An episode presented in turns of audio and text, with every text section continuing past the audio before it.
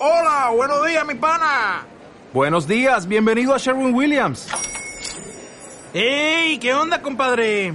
¿Qué onda? Ya tengo lista la pintura que ordenaste en el ProPlus app. Con más de 6.000 representantes en nuestras tiendas listos para atenderte en tu idioma y beneficios para contratistas que encontrarás en aliadopro.com. En Sherwin Williams somos el aliado del PRO.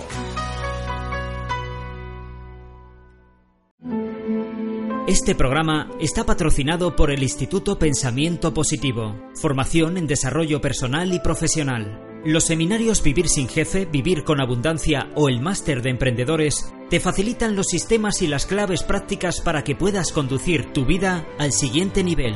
Accede a cientos de artículos y vídeos gratuitos y a toda la información sobre nuestros sistemas formativos en pensamientopositivo.org.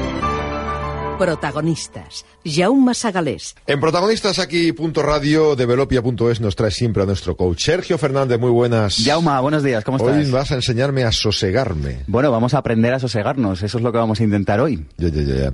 Y, y tú dices que se puede uno sosegar y vivir plenamente. ¿Cómo se puede hacer? A ver. Pues eh, si sabemos cómo, esto es como todo en la vida. Hay, hay una serie de, de técnicas, de herramientas, de conocimientos, de sabiduría, si quieres, Ya, y ya, si ya. la tenemos en cuenta, podemos vivir de una manera más calmada, más plena y más feliz. Ya. Por ejemplo, estar en paz con todo el mundo.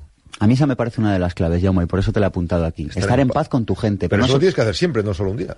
Claro, esto es un, esto es un trabajo de día a día, pero estar en paz no solo con tu gente, sino también con aquellos que no son tu gente, con ese vecino que, que de repente te dice algo que no te gusta, con, con, con tu jefe, con, yo qué sé, con alguien que te cruzas en la calle y te pita desde el coche, no sé. Estar en paz con todo el mundo. Bueno, cuando te pitan desde el coche, lo que te viene a la memoria precisamente no es, no es mandarle en paz al hombre ese, sino mandarle a otro sitio. ¿no? Bueno, pero pues ahí, ahí está el reto. Mira, somos, somos, reto. no somos responsables de lo que nos pasa en la vida, pero sí somos responsables de cómo actuamos ante lo que nos pasa en la vida. Ah, ya, ya, ya, ya. Bueno, pues tenemos aquí un libro para que nos... Bueno, hay otra, otra clave, que esa a mí me parece preocupante. Pensar que podría ser mi último día en la Tierra. Ese ejercicio que lo estábamos comentando fuera de antena, ¿te, te ha gustado? que Eso sí? asusta, ¿eh? Pero es imprescindible hacerse esa pregunta. ¿Tú sabes aquel que decía de esta frase de tener lucidez de vida por conciencia de muerte? Es decir, si sabes, no, pero es verdad, es importante. Ya. A veces vivimos aquí como de prestado, como, como dicen los ingleses, eh, taking it for granted, o sea, como, como no dándole importancia, como asumiendo que va a estar siempre ahí. Entonces yo tendría que empezar a coger, a cerrar el tema de la hipoteca, dejar preparar las cosas para la familia, los papeles, eh, acabar de atar las entrevistas para una semana aquí en el Prota por si, claro, si me muero hoy, para que mañana No, María lo no tenga lo vas a dejar ¿no? Claro, dejar todo esto a punto, se, me acaba el día. Vale, y una vez que haces eso, imagínate. Ya me muero. Bueno, ya, luego te puedes morir, pero, pero, pero la pregunta de verdad sería, ¿qué harías si de verdad pensaras que te quedara una semana en la Tierra? Pues eso, dejarlo todo atado para los demás, ¿no? Bueno, pues ahora lo, lo, lo real es, nadie te lo puede garantizar, Jauma. Ah, ¿no? No. Que, te vas a morir hoy. No, nadie nos lo puede garantizar. Asumimos que vamos a seguir viviendo eternamente, pero es que en la, en la práctica no, no sabemos si va a ser así. Eh, Esa es la suerte, imagino. Y yo creo que entender esto es una de las claves para, para vivir cada día de manera plena y vivir de manera sosegada, por tanto. Francés Torralba ha escrito un libro que es Sosegarse en un mundo sin sosiego, cartas a una mujer acelerada, editado por Plataforma Actual. Francés, buenos días. Entonces, eh, es preocupante, ¿no? Ponerte a pensar que sería el último día de tu vida. Afortunadamente no lo podemos pensar nunca, ¿no? Si no, sería, un, sería dramático. No, más bien lo contrario. Yo creo que si lo pensáramos a fondo, si uno toma conciencia de que, bueno, de que esto de que estar aquí es algo muy frágil, muy efímero, entonces se da cuenta del valor que tiene cada momento presente, cada hora, cada conversación, cada contacto, cada experiencia. Y por lo tanto yo creo que cuando uno tiene muy presente esta posibilidad que es real de dejar de ser, vive con mucha más intensidad cada actividad que hace, desde su prox- propio oficio, desde su propia actividad, ¿no?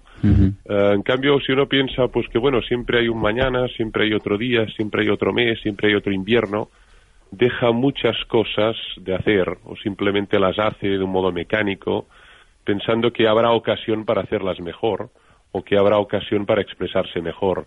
Si uno piensa que el último, que es quizá el último momento en que abraza a su mujer, ¿cómo la abrazará ese día, no? En cambio, si piensa que, bueno, ya hablaremos de eso más adelante, dando por seguro que hay un más adelante, lo cual es lo que no tenemos garantizado en ningún en ninguna circunstancia. ¿no? Y, y que además es un poco lo que yo creo que nos hace cargarnos la agenda de, de todo el tiempo de actividades, porque como asumimos que va a haber un mañana para hacer las cosas que realmente queremos hacer, cargamos el hoy con cosas Claro. que no queremos Pero hacer. entonces el mundo se pararía, ¿no?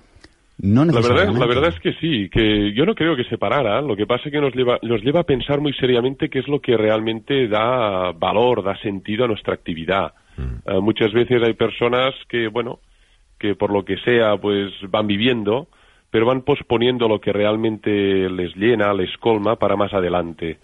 Eh, Luego llega ese más adelante y quizá no tienen las facultades que tengan ahora o quizá no tienen el recurso o las circunstancias y no pueden desarrollar esa actividad, esa vaya, esa finalidad que querían, ¿no? Claro, Yo creo que hay que abrir momentos en el espacio diario para vivir con la máxima intensidad y realizar el propio oficio con la máxima plenitud.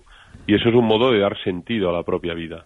Claro, pero, pero sucede que a veces estamos tan en el día a día que no nos paramos y esto es una cosa que, que, que insist- vamos, que insistiré en este programa y que insisto en que, que hemos hablado en otros programas, que es el tema de pararse a pensar qué es lo que realmente queremos hacer. Lo que pasa es que estamos Sí. tan en el día a día y, bueno, este es otro de los temas que yo creo que afortunadamente empieza a dejar de estar de moda, estar ajetreado, ¿no?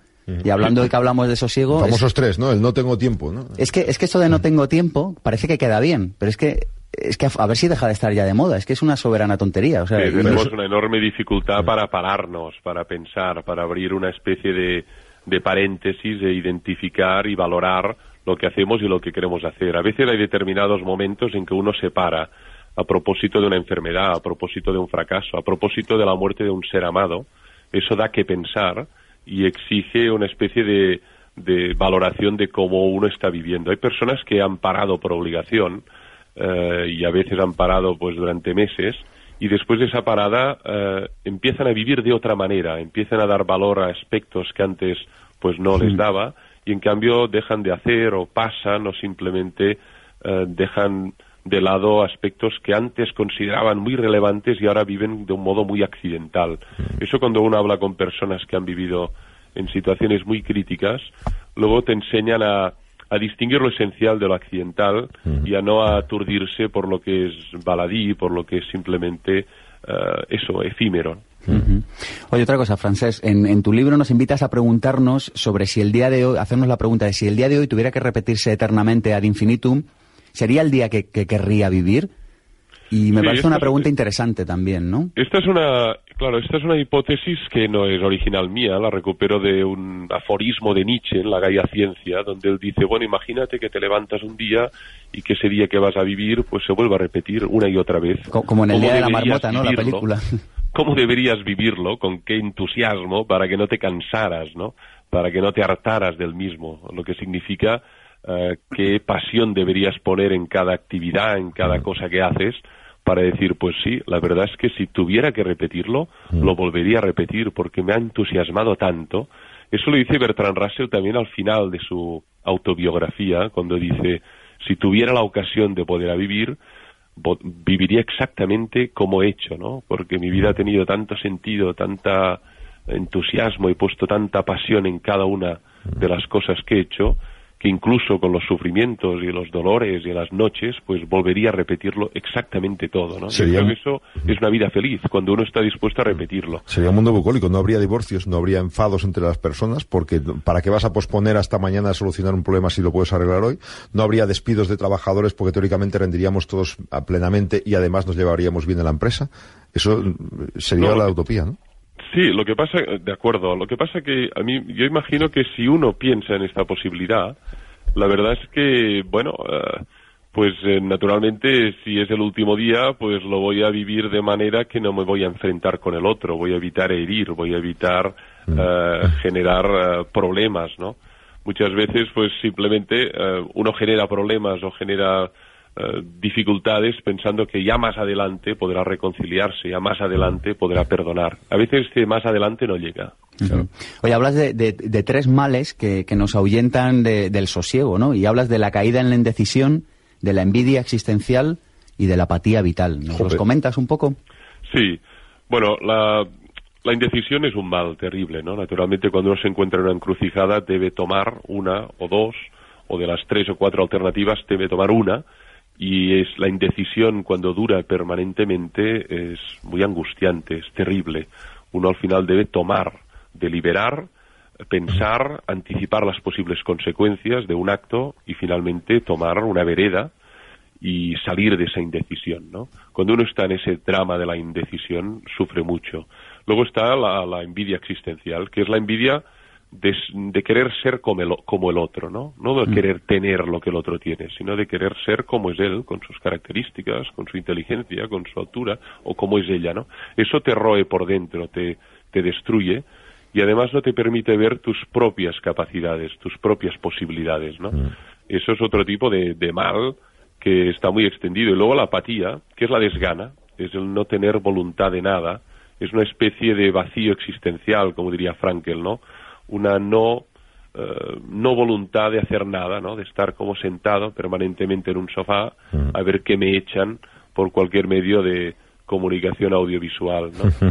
Yo creo que esto es la apatía vital. Cuando uno tiene un sentido, un proyecto, eh, su vida tiene otro, otro tono vital, tiene otra otra dimensión, ¿no? Ayer hablaba con una persona precisamente sobre este tema y me decía, Joder, si es que yo tengo energía y, y la quiero aplicar, el problema es que no sé a qué aplicarla. Y eso es lo Claro. que me hunde, Es que realmente. no es fácil discernir el, el dónde, el, el en, en qué proyecto, en qué, en qué ubicación uno tiene que proyectar toda esa energía, ¿no? Mm. Y la verdad es que este discernimiento de hacia dónde o dónde tengo que poner toda la toda la, la- la materia gris, eso no es fácil. Yo lo vivo especialmente con los estudiantes, ¿no? Que en ocasiones se encuentran pues en ese trance de tener que decidir y no saben qué hacer no saben dónde poner todo su capacidad, todos sus, sus conocimientos y toda su voluntad, ¿no? Sí. Y eso genera situaciones de posteriormente de frustración, ¿no? Eh, Dices que otra de las claves es no compararse nunca, ¿no? O sea que, y ahí sí que caemos todos. Siempre uno se quiere, quiere mejorar o ser, o tener el coche igual que el del vecino, o simplemente tener un estatus eh, en la empresa parecido al de otro compañero que cree que injustamente le ha, le ha superado en algo, ¿no? Esto nos esclaviza hasta qué punto, esto nos hace muy, pero muy, muy serviles, ¿no? La comparación permanente. Eh, lo vemos en los niños y entre ellos vemos sus celos porque una niña pues es más alta que otra o más delgada o tiene pues unas zapatillas que no tiene otra, ¿no? Luego lo vemos en los jóvenes a nivel de notas, a nivel de reconocimiento académico y luego lo vemos en los adultos a nivel de estatus económico o social, ¿no? Y mientras uno compara, pues se va muriendo, ¿no? La comparación es una forma de autoinmolarse, es una forma de desaparecer, ¿no? Yo creo que lo que uno tiene que identificar es sus posibilidades y sus necesidades y no intentar emular las posibilidades de otro, porque si no se va destruyendo. Lo que pasa es que tiene que identificar cuáles son las suyas. ¿eh?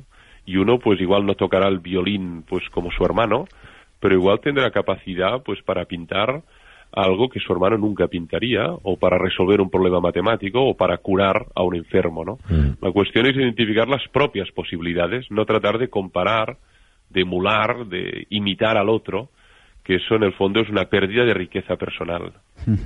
Oye, hablas en tu libro también de- del espejismo del locus amoenus, un poco tomándolo de, de la literatura, de esa isla de ensueño, que, que en el fondo lo que hace es que nos aleja de vivir el momento presente, ¿no? Funciona a modo de zanahoria, como un futuro que está por venir, pero que nunca acaba de venir y que nos aleja del presente, ¿no? Del, del carpe diem que también hablas, ¿verdad? Sí, es que la imaginación puede jugar un papel terrible, porque muchas personas que viven la vida, pues bueno, con un cierto hastío o cansancio, pues la imaginación es una especie de salida por la tangente. Uno se imagina un mundo feliz, incluso una segunda, li- una segunda vida, hay quien imagina, o hay quien la vive, o a través de la novela o a través de la narrativa, pues se va, se va del mundo, se va del metro, se va del autobús, se va al menos durante un rato de ese mundo gris en el que se halla y de ese trabajo que no le llena, ¿no? Pero eso son falsas salidas, ¿no?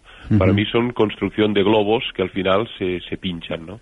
Me parece que lo más sensato es enfrentarse con, con realismo a lo que uno lo que uno tiene y tratar de ver lo bello y lo bueno que hay en él en ese mundo que tiene, ¿no? Las fugas a través de la imaginación eh, son malas soluciones, son como formas de construir paraísos artificiales que no existen. Ujú. Francés, ya para acabar, alguien que nos esté escuchando, además de leer tu libro Sosegarse en un mundo sin sosiego, ¿qué otro libro nos recomiendas? ¿Qué has leído últimamente que digas, oye, esto lo quiero compartir y, y esto lo tiene que leer alguien que nos esté escuchando que esté interesado en, en estos temas de los que estamos hablando? Pues he releído un clásico, precisamente lo tengo aquí encima de la mesa, que es de Soren Kierkegaard, Los lirios del campo y las aves del cielo, publicado en Trota, en Madrid en el 2007, que es un libro fantástico en el que explica eh, cómo los lirios del campo y las aves del cielo son maestros en muchos sentidos, ¿no? En el sentido de que no se preocupan por el mañana, que que gozan intensamente del presente y que además tienen una belleza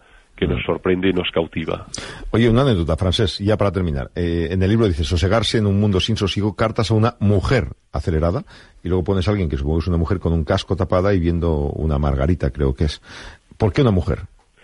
Bueno, porque eh, originariamente fueron cartas a una mujer, ¿no? Mm. Y por lo tanto para respetar el origen, ¿no? Mm. Y además porque entiendo que a pesar de que todos vamos muy atareados, absolutamente atareados y desasosegados, yo lo que percibo especialmente en mi entorno y, y en mi círculo social es que por razones múltiples la, la mujer va todavía más atareada, mm. al menos en lo que detecto en mi generación y en mis entornos, ¿no? O sea que aunque el libro creo que tiene un destinatario universal, hombre o mujer, eh, quería ser muy fiel al origen de, ese, de esas cartas, de ese epistolario que originariamente fueron escritas directamente a una mujer. Pues ahí tienen ustedes ese epistolario, editado por plataforma actual, Sosegarse en un mundo sin sosiego, cartas a una mujer acelerada.